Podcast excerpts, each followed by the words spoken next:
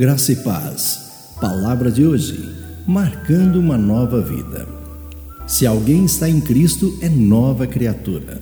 2 Coríntios capítulo 5, verso 17. Deixe-me fazer uma pergunta. Você gosta de tatuagens?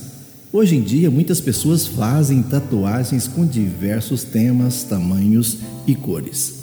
Apesar de não ter nenhuma em meu corpo, eu confesso que vejo algumas tatuagens como verdadeiras obras de arte desenhadas na pele dessas pessoas que decidem estampar de um modo bem visível esse tipo de trabalho.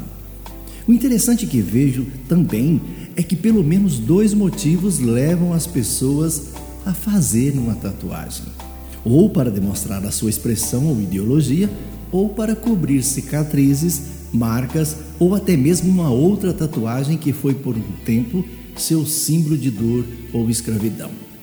Chris Baker é um tatuador norte-americano que transforma símbolos de dor e escravidão em obras de arte. Muitos dos seus clientes são ex-membros de gangues e vítimas de tráfico humano, que foram marcados com nomes, símbolos ou códigos de identificação. Chris Baker os transforma em belas obras de arte, tatuando novas imagens por cima deles. Sabe, Jesus faz à alma o que Chris Baker faz à pele desses homens.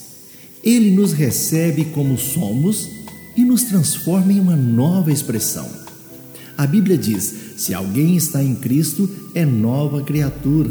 As coisas antigas já passaram e eis que tudo se fez novo. É o nosso versículo em destaque. Antes de conhecer a Cristo, nós seguimos os nossos desejos aonde quer que nos levem, e nossos estilos de vida refletem isso. Quando nos arrependemos e começamos a andar com Cristo, as paixões e as armadilhas que antes dominavam a nossa vida se tornam a vida antiga que desaparece quando somos transformados. Tudo provém de Deus que nos reconciliou consigo mesmo por meio de Cristo Jesus.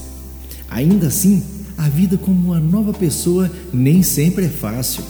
Pode levar um tempo para desligar-se de velhos hábitos.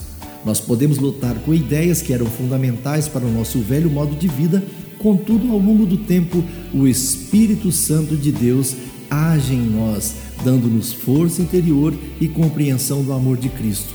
Como belas novas criações de Deus, nós estamos livres para deixar o passado para trás.